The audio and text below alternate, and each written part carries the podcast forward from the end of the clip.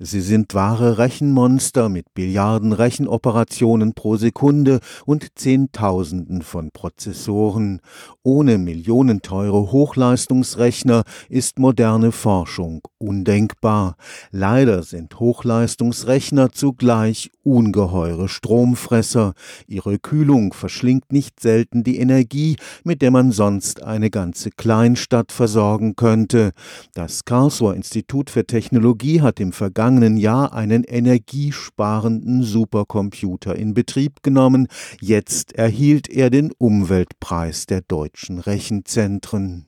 Um den Energiehunger eines solchen Rechenmonsters zu bremsen, braucht es mehr als nur ein paar energieeffizientere Chips.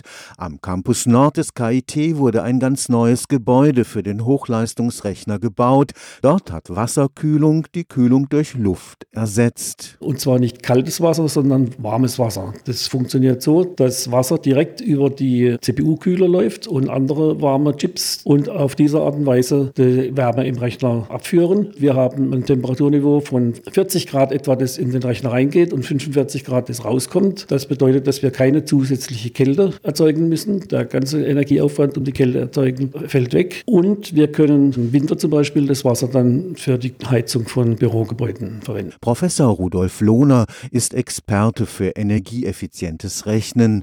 Er bedauert die konservative Einstellung vieler Betreiber von Rechenzentren, die aus Sicherheitsüberlegungen bei der Kühlung Strahlung durch Luft bleiben. Der Aufwand, um die Kaltluft zu generieren, ist häufig genauso groß wie der Energieverbrauch, den man für die Server selber benötigt. Das heißt, man braucht genauso viel Energie, um die Rechner zu kühlen, wie die Rechner selber an Energie zum Betreiben benötigen. Das ist der Grund, warum viele Rechenzentren in kühleren Klimazonen gebaut werden.